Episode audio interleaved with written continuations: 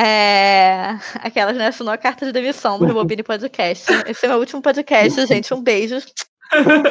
pra vocês verem quem é o Yuri de verdade. Não colocou a música que ele quer, vai ser demitido. Olá, sejam todos muito bem-vindos ao Rebobine Podcast. Meu nome é Yuri. Hoje temos mais uma edição do meu quadro favorito desse programa, que é a Parada Musical. O de hoje vai ser especial de um dos meus musicais favoritos da minha vida, que é amado por todo mundo que tem coração no lugar certo, que é Dream Girls. Para isso eu chamei duas Dreamettes para me ajudarem a fazer o nosso top 5, começando com Henrique Lima. Bem-vindo, Henrique. Olá, ouvintes do podcast, do Rebobine Podcast. É um prazer estar aqui de novo. Obrigado, Yuri, pelo convite. E hoje eu estou aqui para dizer e demonstrar que F. White sempre esteve certa e nunca errou. E que Dreamgirls é um dos melhores musicais de todos os tempos. É isso aí. E mais uma vez aqui com a gente também, Maju de Paiva, bem-vinda de volta. Boa noite, Yuri. Boa noite, Henrique. Boa noite, ou bom dia, ou boa tarde, dependendo do horário que vocês estão vendo, ouvintes do Rebobine Podcast. E hoje vamos falar que de Dreamgirls, esse filme que é um clássico de apenas 10 anos de idade. Um pouco mais que isso. É, Dreamgirls foi lançado em 2006, já sendo um marco instantâneo. É, foi um grande retorno né, aos filmes de musicais na época, que estava meio em baixa desde Chicago, que lançado, foi lançado quatro anos antes, em 2002. É a história de um grupo de três mulheres cantoras dos anos 60 dos Estados Unidos, que é baseado em um musical da Broadway, que estreou em 1981. Esse musical da Broadway é inspirado na vida, na obra das The Supremes, né, o grupo que a Diana Ross integrou no início da carreira. É, o filme foi escrito e dirigido pelo Bill Condon, conta com Jennifer Hudson, Beyoncé e Anika Noni Rose nos papéis principais, e tem Ed Murphy, Jamie Foxx e muita gente boa ainda no elenco de apoio. Inclusive uma pontinha do John Lithgow e do John Krasinski que eu nem lembrava, que eu só fui reparar revendo agora o filme para o podcast. Bom, nós três montamos nosso top 5 individual, com as nossas cinco músicas favoritas que estão no filme.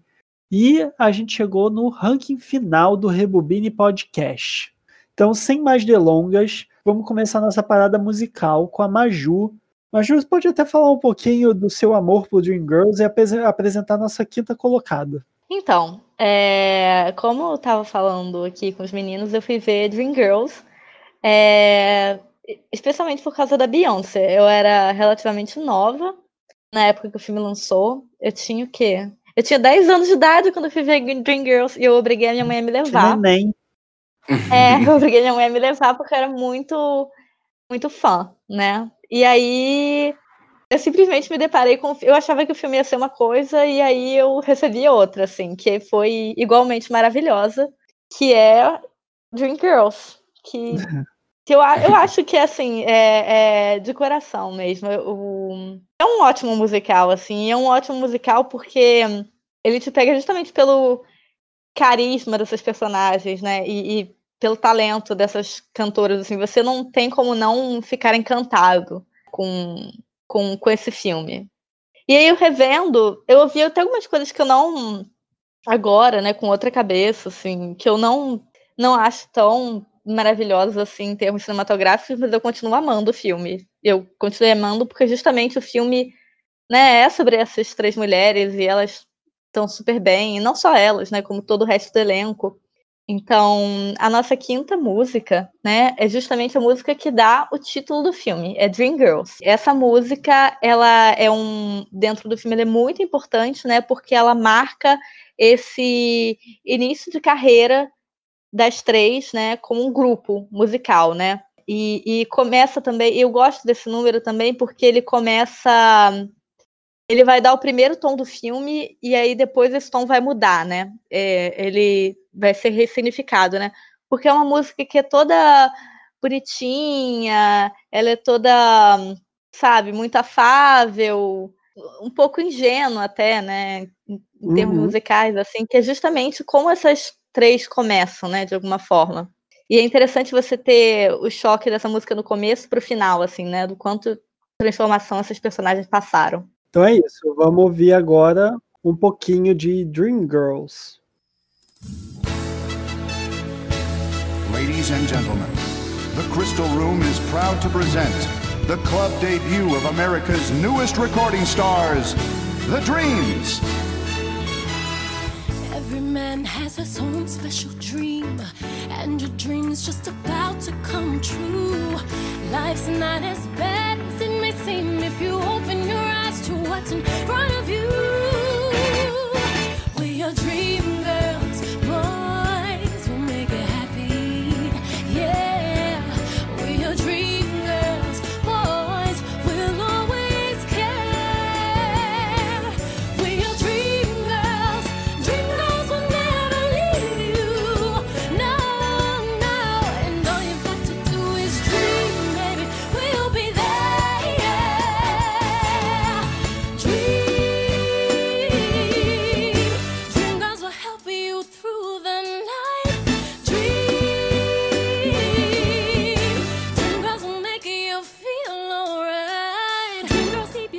E é isso, essa música maravilhosa. Eu acho que é, foi bom a gente começar por ela, né? Coincidentemente ela foi em quinto lugar.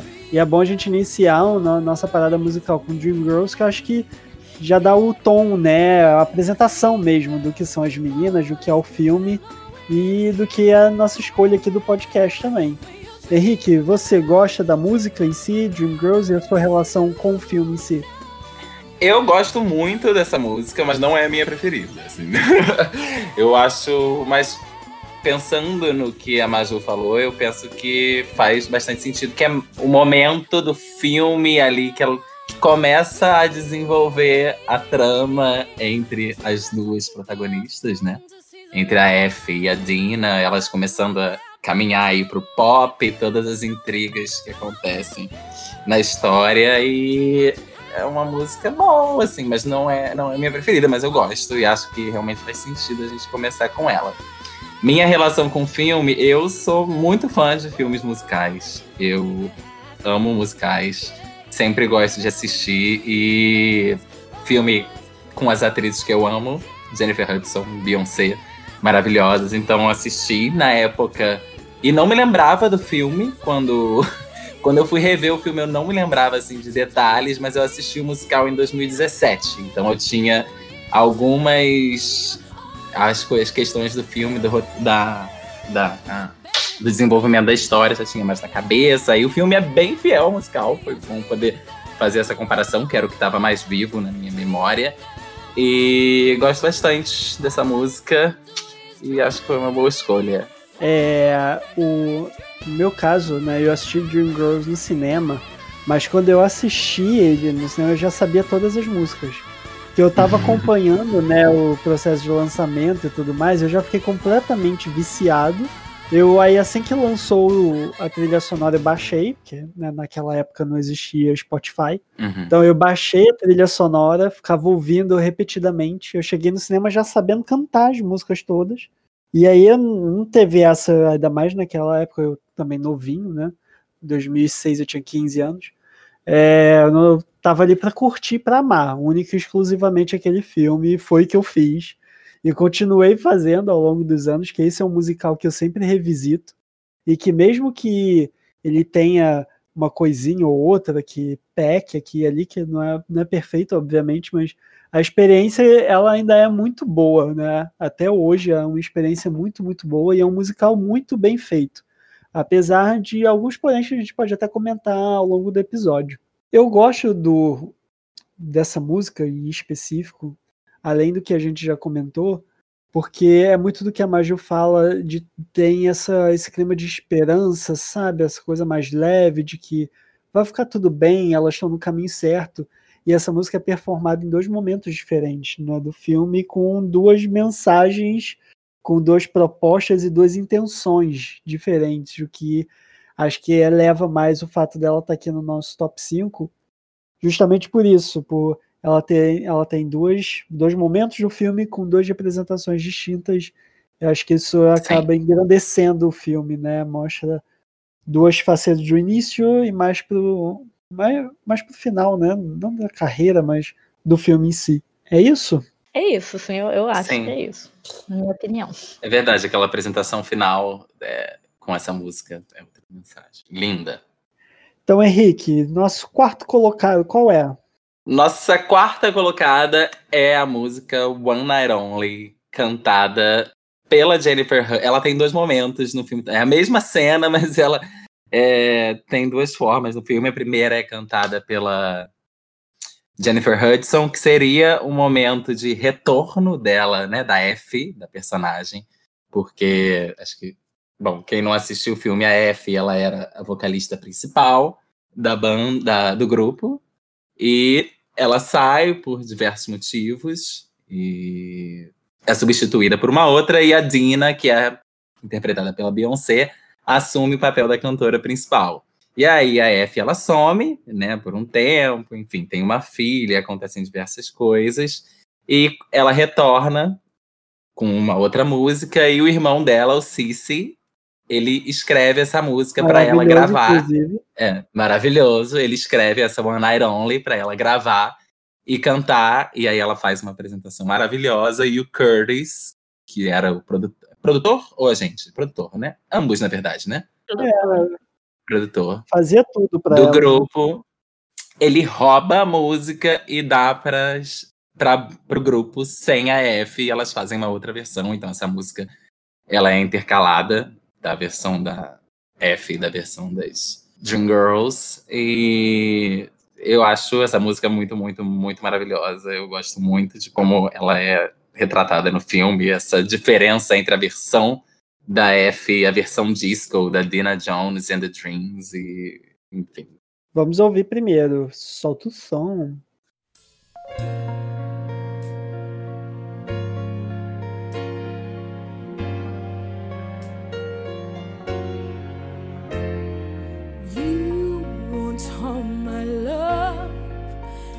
My devotion. You watch my love and soul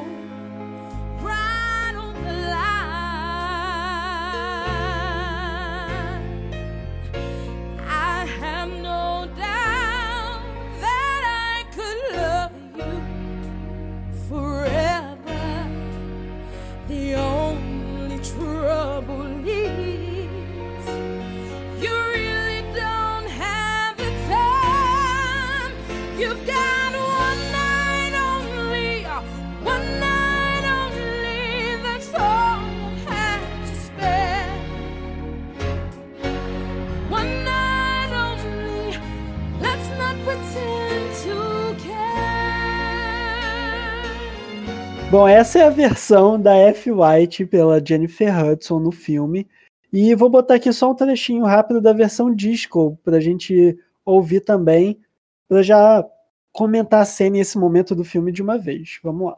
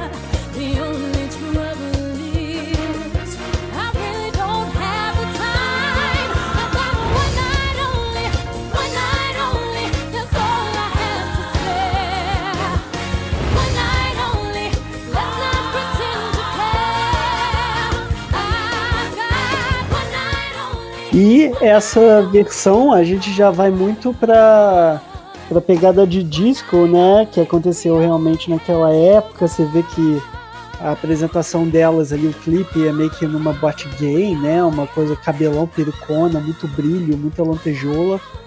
É, já até pega esse, essa parte né, da indústria musical, dessa mudança. E realmente é uma coisa que o Curtis, interpretado pelo Jamie Foxx, ele faz, sendo que elas já tinham sofrido com isso antes, né? No início da carreira delas, o Cadillac Car, a música que elas lançam com o Jamie, Uhum. o James Early, e que é roubado também pelos brancos para fazer uma outra versão completamente diferente. E que nesse caso ele acaba se utilizando da mesma moeda para prejudicar a F, né? Que deixa a gente muito puto com essa jararaca nojenta. Maju, você com a Naira Only. Ah, eu, eu amo essa música, assim. Eu gosto das duas versões, né?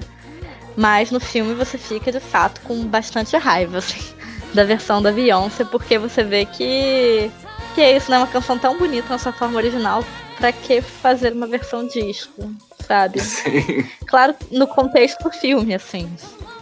É. Mas a gente até Você tem, fica com raiva mesmo. a gente tem até exemplos disso hoje em dia, né? De músicas que são.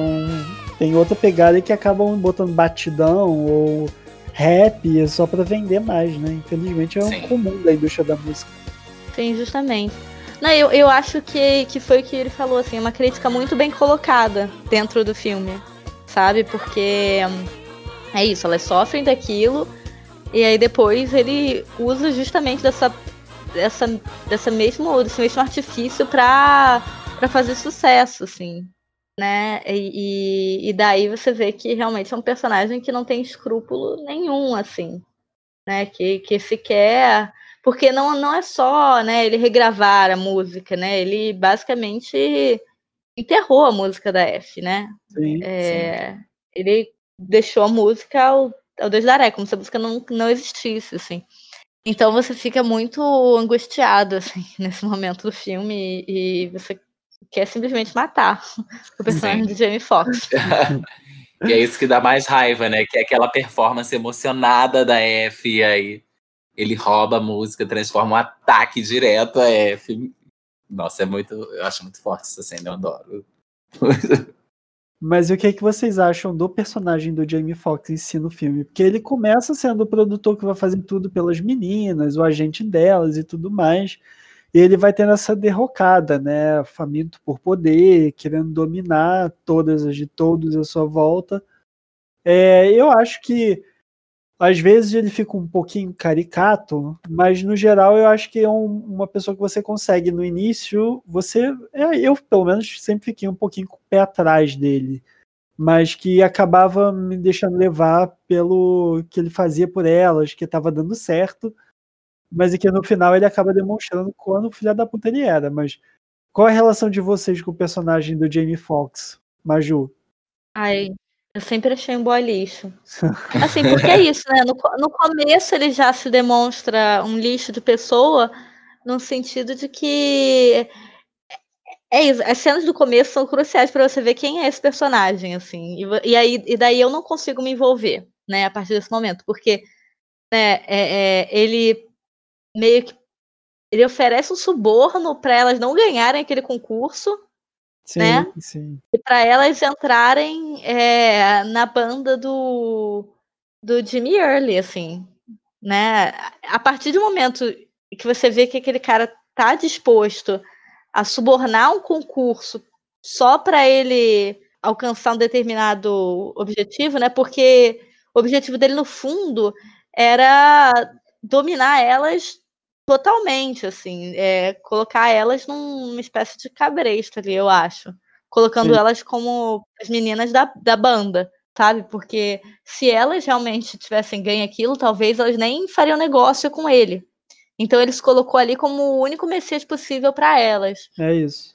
O que, eu, o que eu acho totalmente problemático, esse personagem. Uhum. Você, Henrique. Sim, eu concordo com vocês dois. Eu acho que ele dá indícios desde o início, mau caratismo deles. E nessa, eu nem tinha parado para pensar nessa questão que a Maju falou, mesmo sendo óbvia, né? Mas não tinha parado para pensar. Né, ele subornando e ele tudo querendo controlar mesmo, né? Ter todo o controle sobre elas, sobre ah, a produção delas e tudo para ganhar dinheiro e poder mandar nelas, né? Uhum. Mas eu, assim, eu gosto muito do Jamie Foxx. Eu acho que, embora o personagem seja, né, caricato em alguns momentos, eu acho que ele tá muito bem. E, não sei, eu sinto muita raiva dele, sabe? né?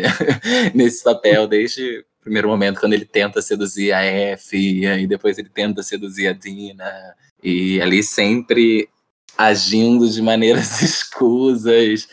Eu acho o personagem bem trabalhado, assim, mesmo com algumas falhas.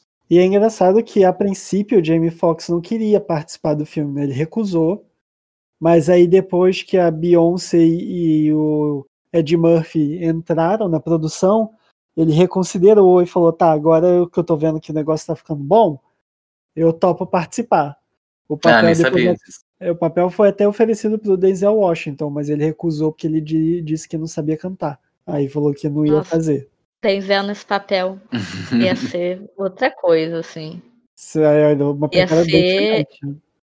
Não, ia ser, eu acho que ia ser muito mais pesado, inclusive. Você quer, ia ser aquele personagem que você ia cuspir na cara mesmo. Porque eu.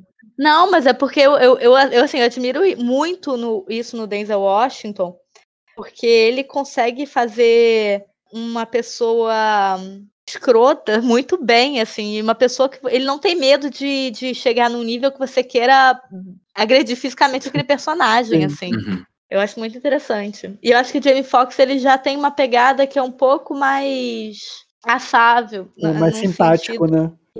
Ele é mais simpático. Então você não, não odeia ele, assim, de cara.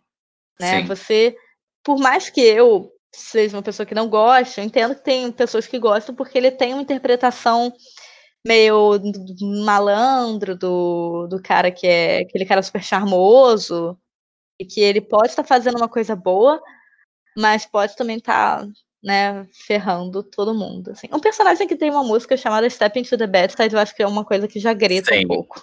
Que, inclusive, que inclusive eu amo, tá? E briguei para estar aqui no top 5, mas falhei. Porque adoro Step Into the Bad Side, principalmente porque ele, ela tem aquela transição de que a princípio é uma música é, interna, né, ali do filme, contando pra gente a história, mas que depois faz aquela virada pro Jimmy Early cantando ela no palco de forma maravilhosa. E acho que essa transição fica muito boa, é uma das excelentes transições desse filme e que deixa aqui a minha memória, o meu agrado incrível que eu tenho para Step Into the Bad Side, que infelizmente não entrou aqui. Que é muito boa também. Sim. Vamos seguir em frente. Nossa medalha de bronze, meio da tabela, terceira colocada, é nada mais, nada menos do que Listen, por Beyoncé. Sobe o som, DJ. Listen to the song here in my heart, a melody I start but can't complete. Listen to the sound from deep within.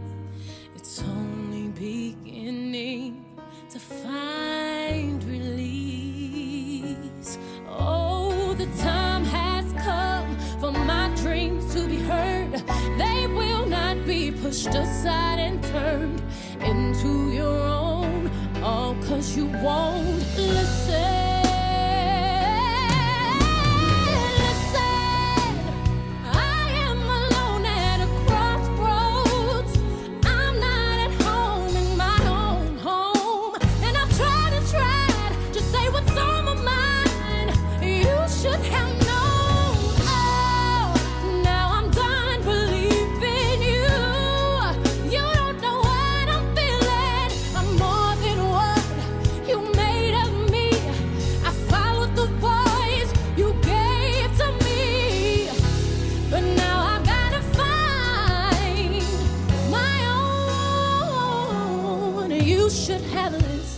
Essa música é, foi uma das que foram indicadas ao Oscar. Né? Esse filme teve ao total de oito indicações ao Oscar, sendo que três das suas músicas foram indicadas na categoria de melhor canção original: É, Listen, Love You I Do e Patience. Sendo que Listen foi a única que entrou aqui no nosso top 5. Também sobre protestos, porque eu queria botar Patience, não consegui emplacar.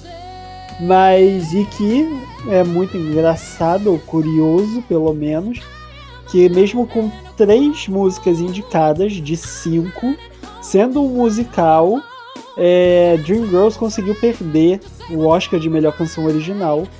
Não sei se muito provavelmente por conta da divisão, né, de votos, porque eram essas três canções para Dream, pra Dreamgirls: Our Town de Carros do Randy Newman e aqui a vencedora, que é a Need to Wake Up, da Melissa Etheridge, do documentário A Verdade Inconveniente, né? O documentário lá do Al Gore. Também tinha toda a Uhum. força com a academia. Mas Sim. Listen era a favorita, todo mundo achava que ia ganhar, porque é a música escrita para Beyoncé, né? Nesse filme, que ela não, não essa música não tem no, no musical da Broadway original. Então essa música é feita para Beyoncé, para ela brilhar, ser o grande momento dela no filme e que ela entrega tudo que era esperado dela, né? Mais um pouco nessa performance. Ela ali dentro do a- essa música toda se dá ela dentro de uma cabine de estúdio de gravação, cantando isso de frente pro, pro Curtis, falando tudo que ela sempre quis falar pra ele, nunca teve coragem, nunca teve a voz, as palavras pra dizer pra ele. E que ela consegue botar tudo naquela canção e, sabe, se soltar e esbravejar pros sete ventos tudo que ela sempre quis falar que estava preso dentro dela. Eu acho que é uma música maravilhosa, fala muito sobre a Dina nesse momento, né, do quanto ela já não aguentava mais tudo aquela opressão que ela vivia, aquele abuso que ela vivia e que ela precisava achar a própria voz e que ela precisava fazer uso da sua própria voz finalmente depois de tantos e tantos anos. E fora que depois disso essa música foi cantada em nove entre dez candidatos de reality show musical, todo mundo querendo mostrar seu poder vocal, que é, é tudo. Essa música é maravilhosa. Henrique, o que, que você acha de Listen? Beyoncé, Beyoncé, Beyoncé. É incrível essa música. Essa música é tudo. Eu, 2006 foi um ano que eu tava assim muito obcecado pela Beyoncé. E era o ano que lançou o B-Day, se eu não me engano, o álbum foi lançado em 2006, mas se não foi lançado, ele foi, tipo assim, o ano da maior divulgação dele, enfim. E eu eh, tava muito obcecado pela Beyoncé nessa época. E essa música é Pra mim, assim, tanto no filme quanto ela separada do filme, é uma música perfeita. Sim, Sim. exatamente. Musicalmente falando, é ótima. Os vocais da Beyoncé na música estão, assim, maravilhosos, maravilhosos. Tudo perfeito. E a, a própria cena do filme é, como se- é praticamente um clipe ali da Beyoncé, né? Aham. Cantando.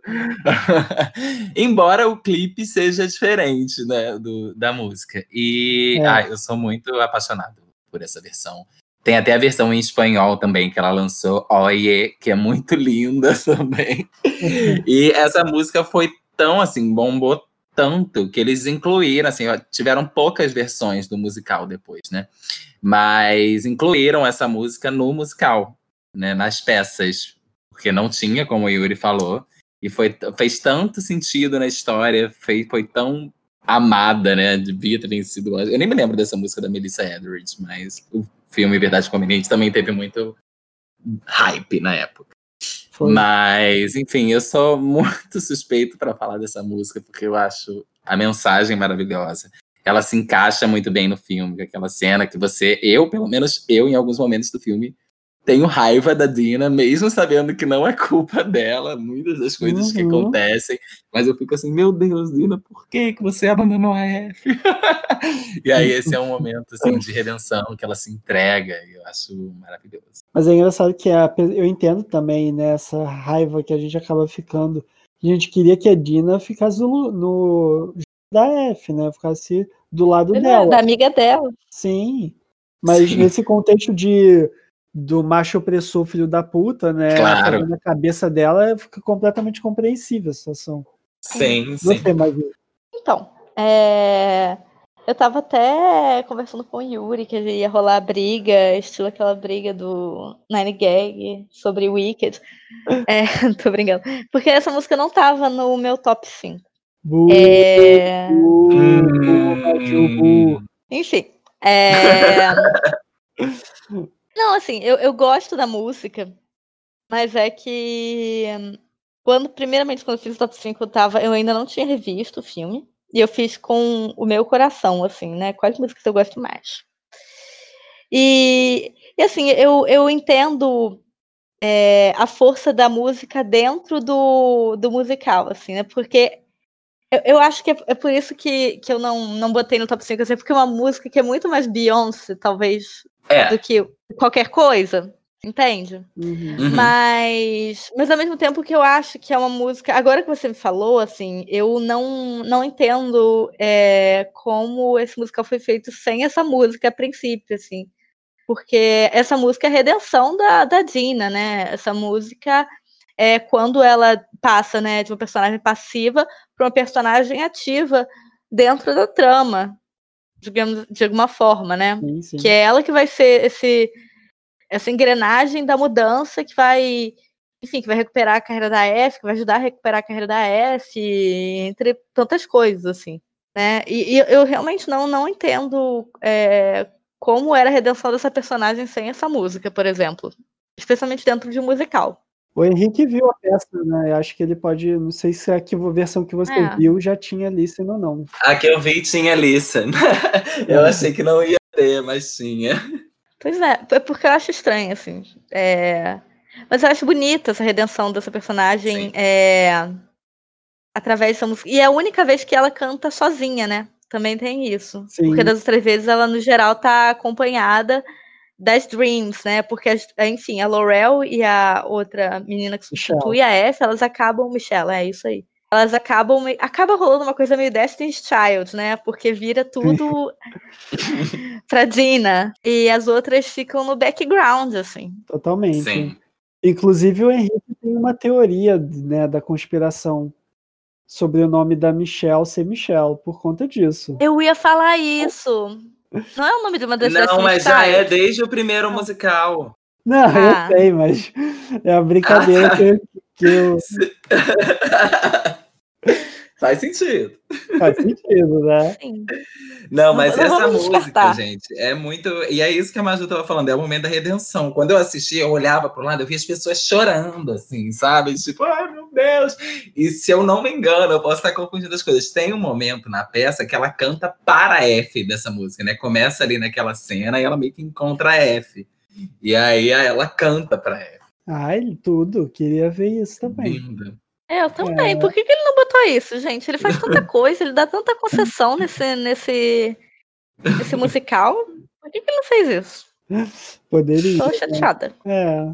Mas eu, eu gosto muito dessas das transições que o filme faz. Mo- Eu gosto muito da montagem todo do filme. Acho Sim. que ele consegue pegar um pouco da, da breguice do que o teatro musical acaba tendo, historicamente tem, e até dos filmes também.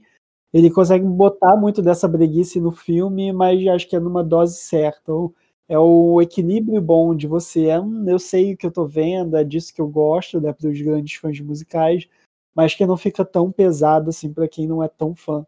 Ou não também, porque eu tenho a minha visão que é difícil de separar, porque eu amo muito o musical, então eu adoro essas palhaçadas, essas breguices que eles fazem. Mas não sei, mas Eu, a- fala.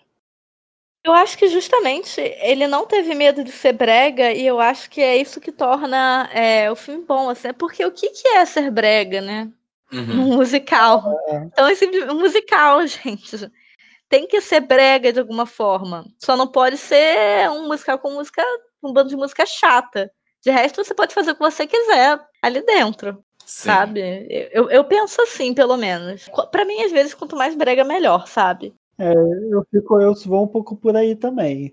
Claro que o filme não pode Ah. ser só baseado na breguice dele. Ah, não. Ah, mas como é que você Você- vai falar Ah, também de música disco sem ser brega, sabe? Impossível. Tem que ser é. brega. Sim.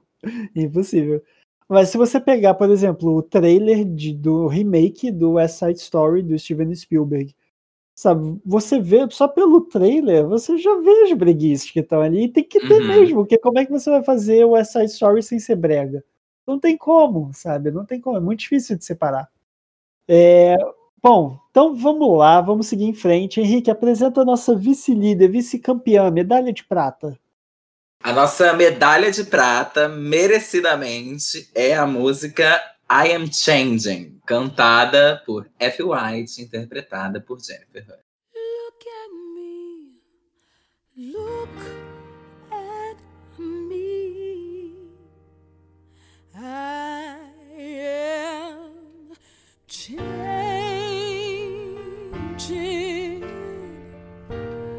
trying every way I can. I am changing. I'll be better than I am. I'm trying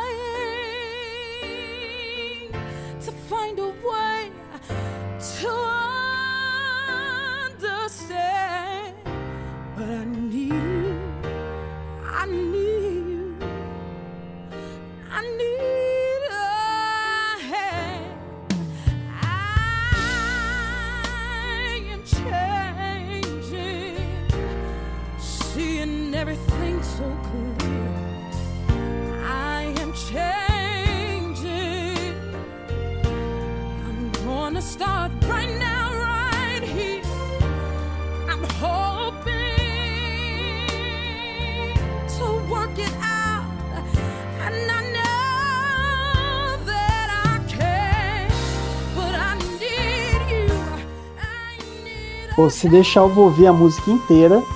Então, deixa eu parar logo pra gente poder comentar, porque a Change foi a minha primeira colocada do meu top. Que na minha opinião é a música mais sincera, a música mais honesta, que tem a melhor letra e que a música também ao mesmo tempo mais madura, com a melhor mensagem e a melhor performance. E a Am Change pra mim é perfeita. Mas Henrique, fala o que, que você acha, por favor. Vamos lá. I Am Changing foi efetivamente a minha segunda colocada. E quando a gente for falar da primeira, eu vou explicar por quê. Mas eu concordo com o Yuri, eu acho essa música assim extremamente madura. Eu sou assim, com perdão da palavra, cachorrinho da F. White. Eu acho que ela é a melhor personagem. Ela é perfeita e a Jennifer Hudson tá assim simplesmente incrível. E essa cena que ela chega, né, que ela, ela vai cantar para um produtor também.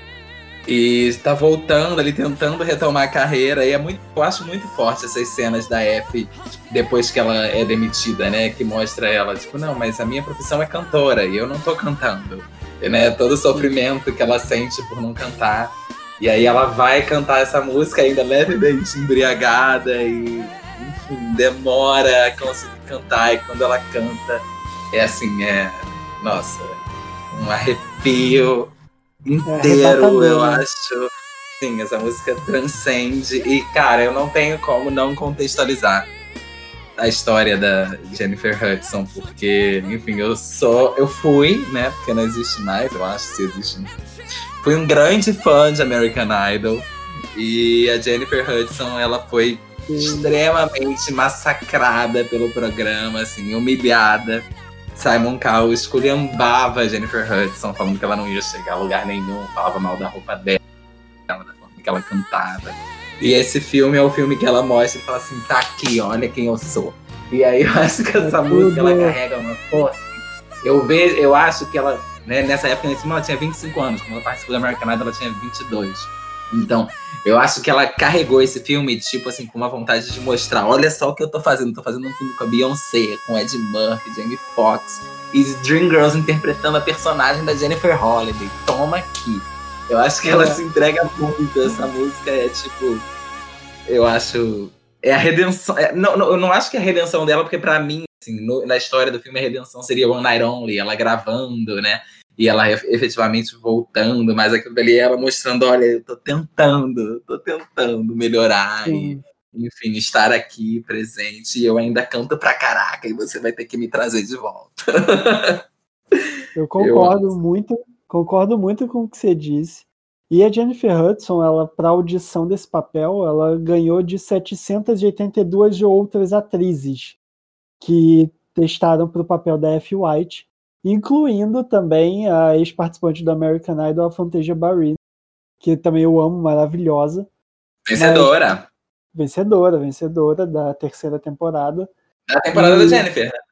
Sim, que a a Jennifer saiu em nono lugar e a Fantasia ganhou.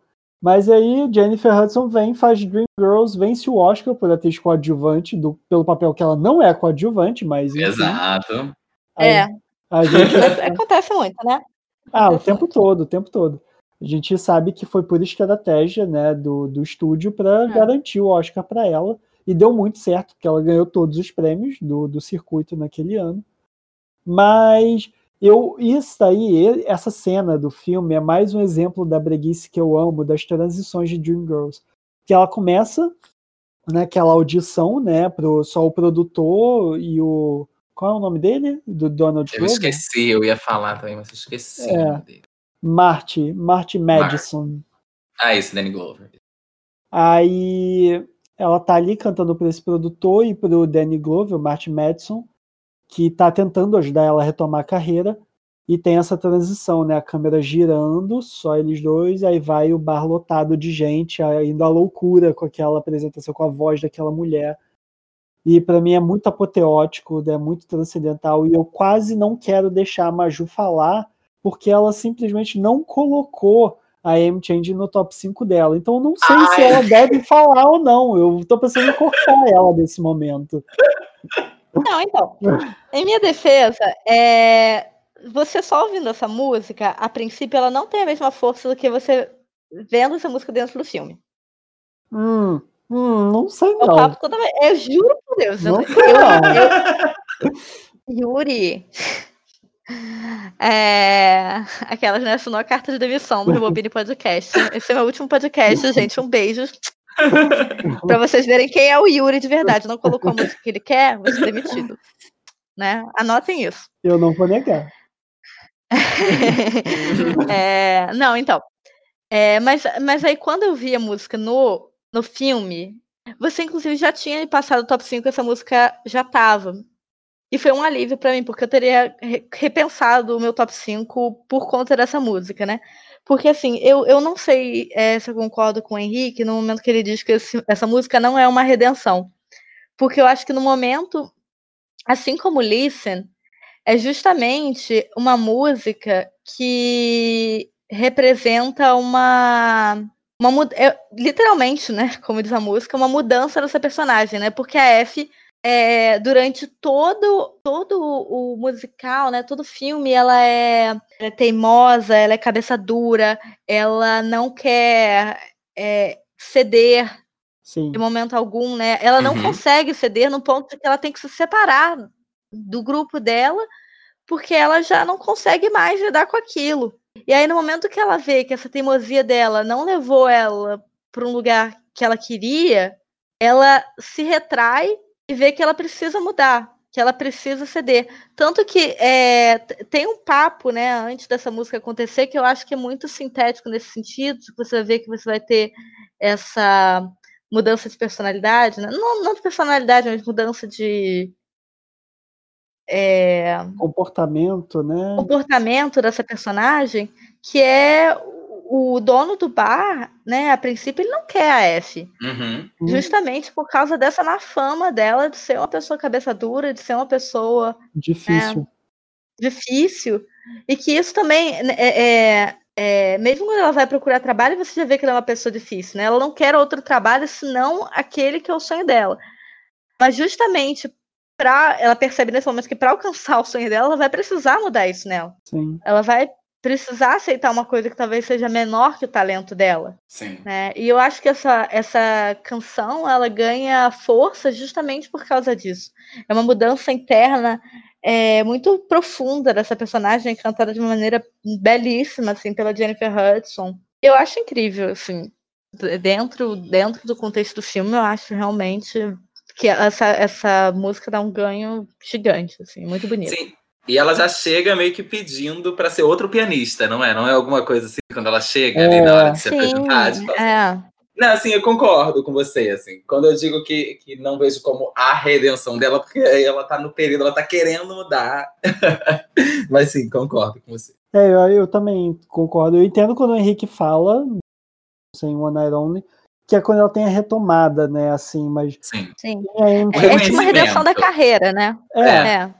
mas em AM Change tem essa redenção pessoal, né? Dela Uhum. entendendo quem ela deve ser para alcançar tudo o que ela quer ser. Acho que é um pouco por aí. E olha Mas, só, gente, cara, assim, eu não sei se ela. Ai, polemizando.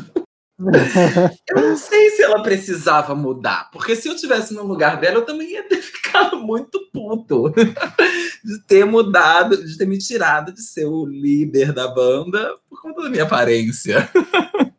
Não, isso com certeza, isso com certeza. É, Mas a gente não, vê, tá totalmente errado. mas a gente vê no filme que o, o- a questão dela também vai para além disso, né? Que ela Sim, sim, sim. sim. seja Ela era ela.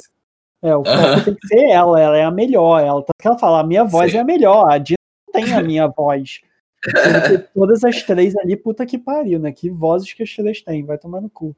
Sim. Sim. Eu adoro que eles colocam a Beyoncé como uma pessoa no filme, como uma pessoa que não tem voz nenhuma. Aham. Eles ficam pintando ela toda hora, assim, ai, mas ela tem a pior voz, tipo assim, a voz dela Uma é voz fraca. suave, né? Eles falam que ela não tem uma É. voz suave. Mas é, engra... Mas é que mundo engraçado é esse? que eu revendo o filme agora, eu fiquei reparando mais em detalhes, né? Até os passinhos de dança delas, mais como backing vocal, né, na- naquela época do, do Jimmy Early, é, mesmo se- sendo são passos simples e tal, mas a Beyoncé é, é outra coisa, sabe? É um outro nível da dança em si, porque as duas, as duas outras duas são atrizes cantoras, não dançam. A Beyoncé Uhum. dança pra caralho. Então, até mesmo em passos pequenos você vê uma desenvoltura, uma técnica maior da. Beyoncé que faz tudo e mais um pouco, né, amores? Não tem jeito. Sim. Não, Sim. e tem toda essa questão se o filme é ou não inspirado na história das The Supremes, né? E aí eu fui pesquisar essas coisas, porque eu gosto, eu adoro uma fofoca, eu gosto de saber, eu não posso ver nada que é inspirado em fatos reais ou que é supostamente inspirado, que eu assisto e fico ofuscando. E foi exatamente isso que aconteceu na vida real também, né? Porque tinha essa banda, né? As The Supremes, elas antes eram The Premets, inclusive as fofocas dizem isso, que ambas terminavam com Ets, era Dreamettes e Premets. E a Diana Ross não era vocalista, era Florence, alguma coisa. E aí essa Florence também tinha uma voz melhor, assim, tiraram ela para botar a Diana Ross. E a Florence, ela sai também, é substituída, arruina a carreira dela no álcool, mas ela não tem um fim como da, da Eka, ela morre uma parada cardíaca, de exagero de álcool. Mas é muito parecida a história mesmo. É assim, quando pesquisar, é muito Hum. parecido. E eu acho que rola uma crítica também, né, sobre esse preconceito da, do mundo musical com, com essa questão da imagem, né, dessas mulheres é, que são negras, que são gordas, mas que são relegadas a, é, a outras mulheres negras, mas que são mais, como é que se Padronizadas. diz? Padronizadas, né, pro olhar branco, né, justamente. Sim. Sim. Porque o filme é totalmente sobre isso, né? No momento que você tem aquele cara branco olhando pra Beyoncé e achando ela. Porque tem, né, esse plano no filme. Você Sim. entende, né, que, que existe uma crítica ali a como essa branquitude, né, que domina esse espaço né, do som, como ela é, inventa, né, cria esses padrões, assim, e, e como ela pode realmente relegar grandes talentos que Sim. não tem uma imagem tão agradável, né, a esse Sim. público branco. Enfim. E é por isso que eu acho tão forte a Jennifer Hudson fazer esse papel, por conta de toda a história dela também no ser exatamente julgada e humilhada por ser gorda, né? Ela chega e arrasa.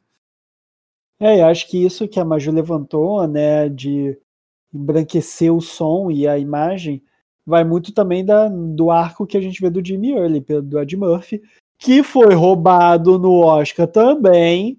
Tinha Quem ganhado.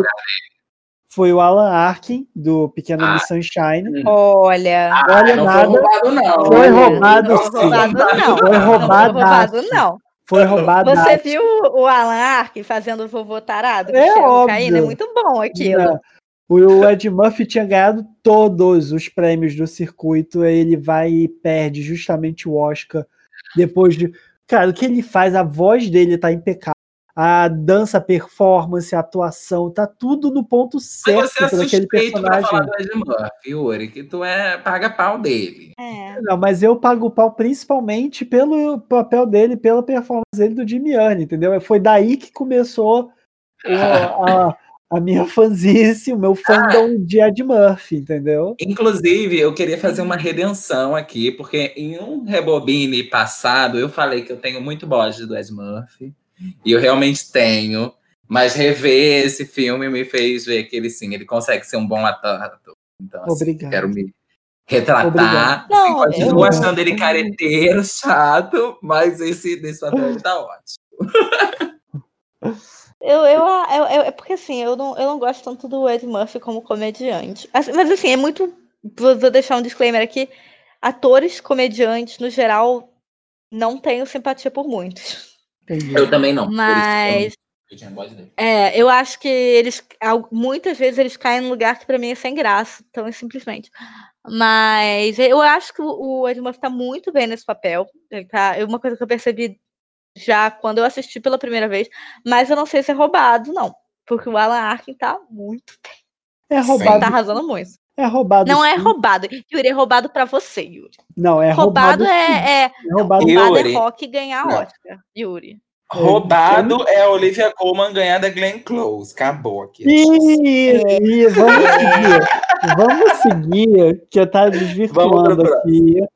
É, só para terminar o que eu comecei a ideia de Murphy, é porque o papel do Jimmy Early tem muito disso, do Curtis querer botar ele numa jaula, numa caixinha, para vender para um público branco e acaba podando ele completamente, que o, a única, o escape que ele tinha, que era a música, a performance, que era quem ele era, ele é tirado isso, tiram isso dele e ele acaba se afundando nas drogas até Sim. né, acabar morrendo por overdose, Sim. justamente porque não permitiram eles na essência e a essência, dele, né? Ser quem ele queria ser. E que era uma pena, enfim. E que a gente vê Sim. muitos casos disso ao longo da história, de que realmente Sim. acontece e aconteceram. Que ainda acontecem, né? Bom, é, depois desse, dos ânimos acalorados, vamos para nossa primeira colocada, que foi praticamente unânime. Maju, qual foi? A nossa primeiríssima colocada, né? Só poderia ser essa, que é And I Am Telling You, I'm Not Going. And I am telling you, I'm not going. You're the best man I'll ever. There's no way I can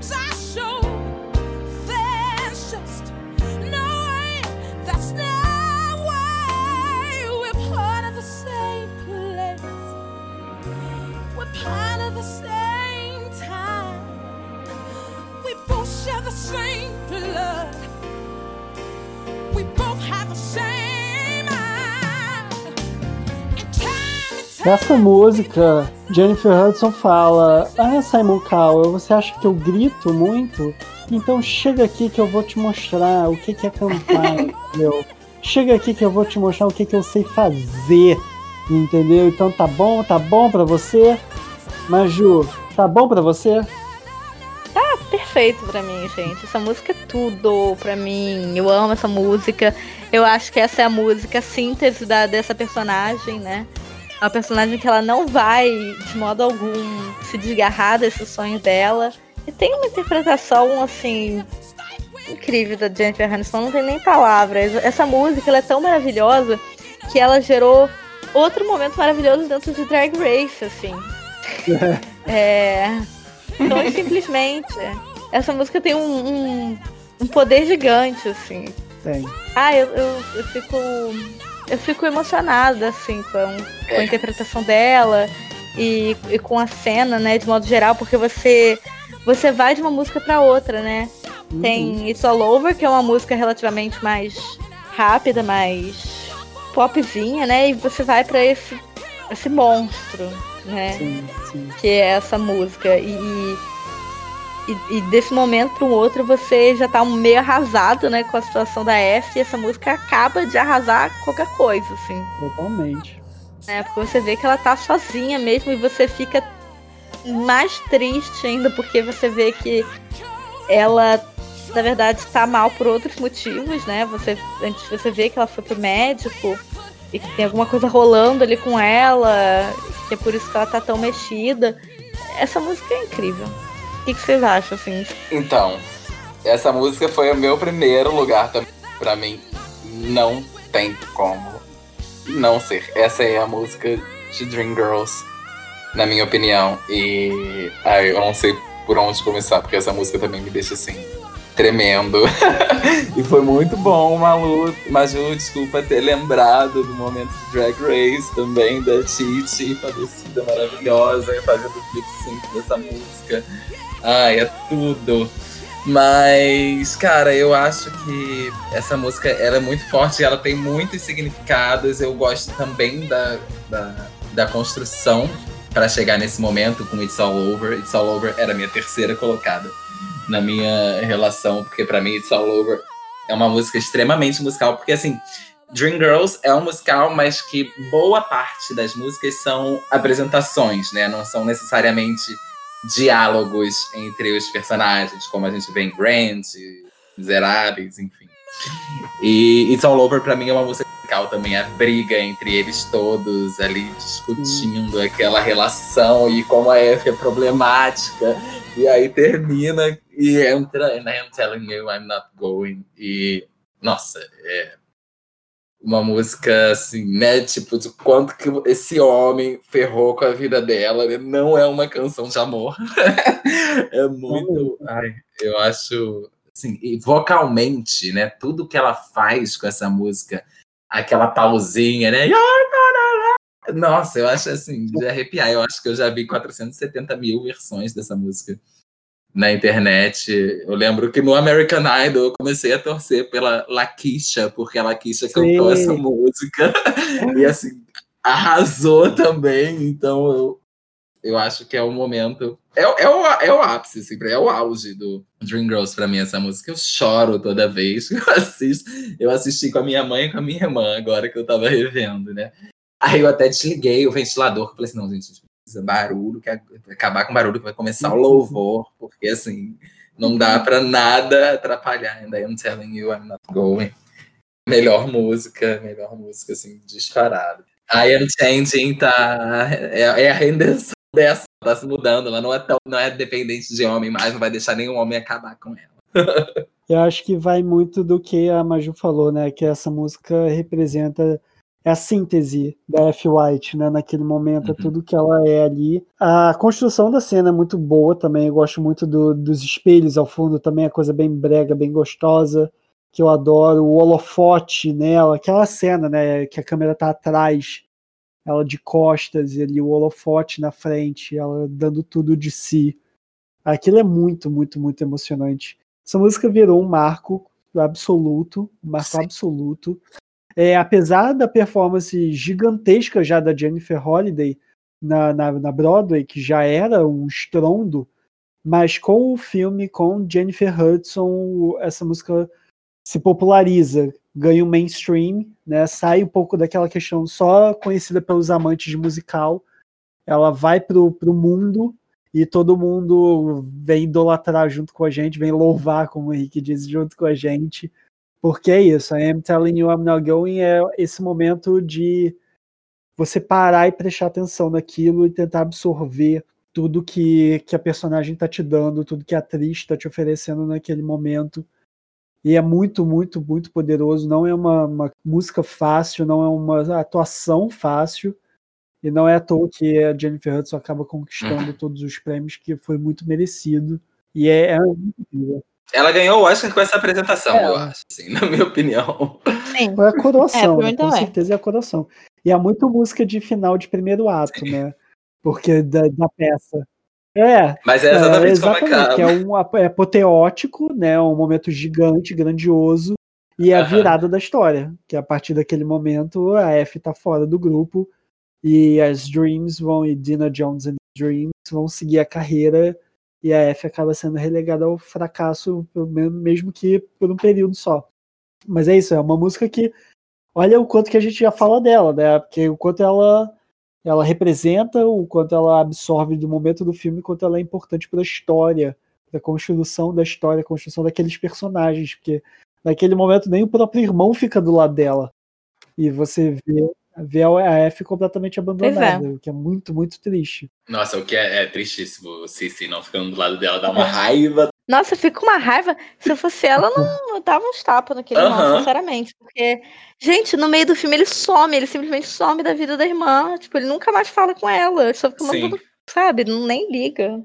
Ai, dá um ódio. E o Cici é tão fofo, tadinho. Mas ali. Ele tava vindo bem, né? Tava vindo bem até esse momento. Depois ele tenta se redimir e tal. Mas eu queria aproveitar antes da gente terminar, né? Porque essa foi a nossa primeira colocada. De aproveitar para falar um pouquinho também da Annika Rose, que é, acaba sendo relegada também, né? Terceiro lugar ali da Laurel, mas que ela é muito incrível. Eu acho que a personagem dela tem um arco interessante também, mesmo ali com o relacionamento com o Jimmy. Que, como eu falei, eu queria ter colocado Patience, que é o dueto dos dois, né? E acaba sendo uma música marcante para o momento é, político que a cidade de Detroit vivia, né? De revolta social, de turbulência racial também ali. Então é uma música que acaba contemplando esse período.